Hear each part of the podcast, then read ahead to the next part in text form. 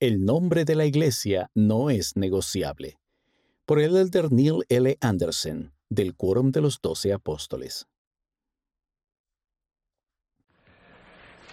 Un discurso más y después escucharemos a nuestro amado profeta para concluir.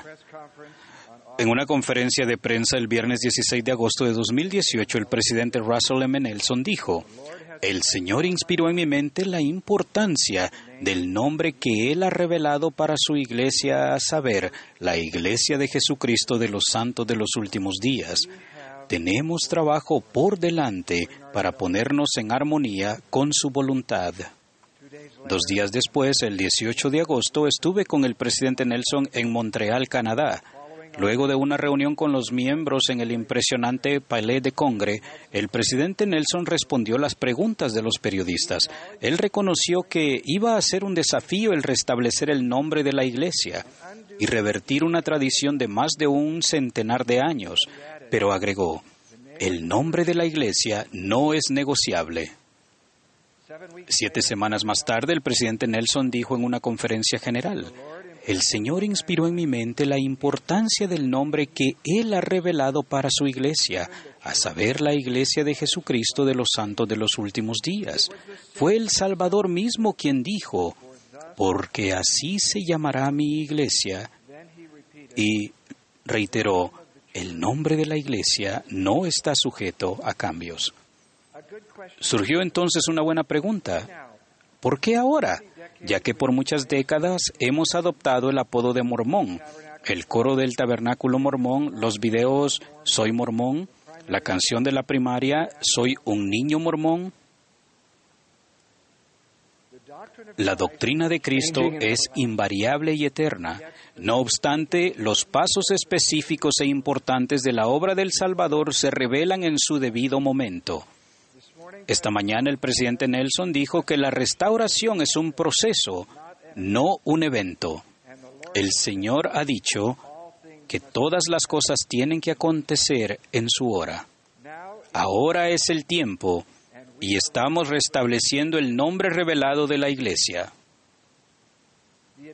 El destino de la Iglesia de Jesucristo de los Santos de los últimos días requiere que seamos llamados por su nombre. Recientemente estuve en Kirtland, Ohio, donde el profeta José Smith profetizó ante solo unos pocos miembros de la iglesia. Esta iglesia se extenderá por América del Norte y del Sur, cubrirá todo el mundo. El Señor describió la obra de esta dispensación como una obra maravillosa y un prodigio habló de un convenio que se cumpliría en los postreros días, permitiendo que fuera bendita toda la tierra. Las palabras de esta conferencia se están interpretando en directo a 55 idiomas. Finalmente se escucharán y leerán esas palabras en 97 idiomas en más de 220 países y territorios. Cuando el Salvador regrese en majestuosidad y gloria, los miembros de la Iglesia de Jesucristo de los santos de los últimos días se hallarán entre todas las naciones, pueblos, razas y culturas del mundo.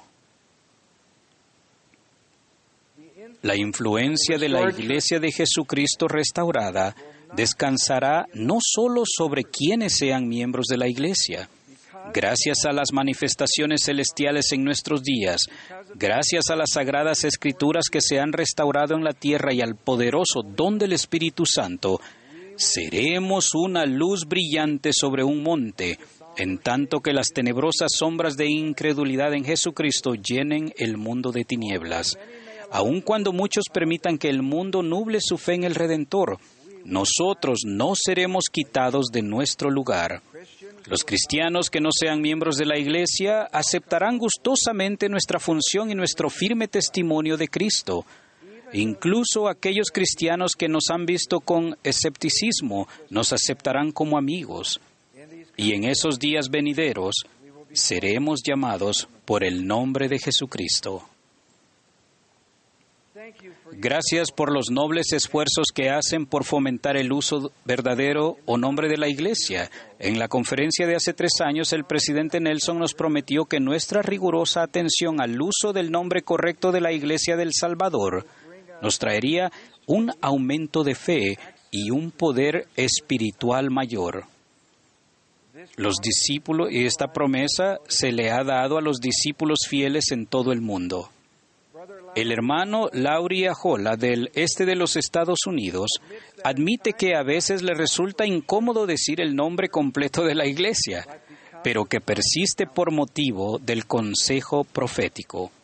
En una ocasión estaba visitando a un amigo en una capilla de otra religión.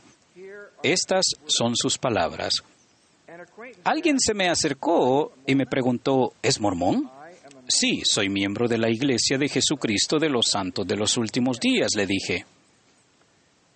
Comenzó a hacerme varias preguntas y cada una comenzaba con, ¿cree la Iglesia mormona en? Y cada vez yo comenzaba mi respuesta con la frase, en la Iglesia restaurada de Jesucristo creemos. Cuando se dio cuenta que yo no aceptaba el título de mormón, me hizo la pregunta directa, ¿no eres mormón? Le pregunté si sabía quién era mormón. No lo sabía. Le dije que mormón había sido un profeta y que me sentía honrado de que me se relacione con él. Pero continué. Mormón no murió por mis pecados. Mormón no sufrió en Getsemaní ni murió en la cruz por mí. Jesucristo es mi Dios y mi Salvador. Y es por su nombre que quiero que se me conozca. Después de unos segundos en silencio, el conocido exclamó, sí, eres cristiano. ¿Recuerdan las palabras del presidente Nelson? Les prometo que si hacemos lo mejor posible por restaurar el nombre correcto de la iglesia del Señor, aquel cuya iglesia esta es, derramará su poder y sus bendiciones sobre la cabeza de los santos de los últimos días, de formas que jamás hemos visto. El Señor siempre cumple sus promesas. Él abre la vía en tanto que hacemos su obra. Por varios años estuvimos esperando poder comprar los sitios de dominio de Internet churchofjesuschrist.org y churchofjesuschrist.com pero ninguno de los dos estaba disponible. Aproximadamente en el momento del anuncio del presidente Nelson, de repente ambos estuvieron disponibles. Fue un milagro. La influencia del Señor también ha magnificado nuestros esfuerzos por revisar nombres que por mucho tiempo han sido relacionados con la Iglesia. Avanzando con fe, el nombre del coro del tabernáculo mormón fue cambiado a el coro del tabernáculo de la manzana del templo. El sitio web lds.org, que recibía más de 21 millones de visitas mensualmente, fue trasladado a la Iglesia de Jesucristo.org. El nombre del colegio universitario LDS Business College se cambió a Ensign College. El sitio web mormon.org se redirigió a veniracristo.org. Más de mil productos que contenían la palabra mormón o las siglas SUD en sus nombres han sido modificados. Los fieles santos de los últimos días han ajustado sus sitios web, podcasts y cuentas de Twitter. Adoptamos un nuevo símbolo centrado en Jesucristo. En el centro del símbolo hay una representación de la estatua de mármol de Thorvaldson, el Christus representa el, al Señor resucitado y viviente con los brazos extendidos para acoger a todo el que venga a Él. En forma simbólica, Jesucristo está de pie bajo un arco, lo que nos recuerda al Salvador resucitado cuando salió del sepulcro. La tipografía de la Iglesia de Jesucristo de los Santos de los Últimos Días se ha adaptado en más de 50 idiomas, en todo el mundo se han adquirido nuevos nombres de dominio.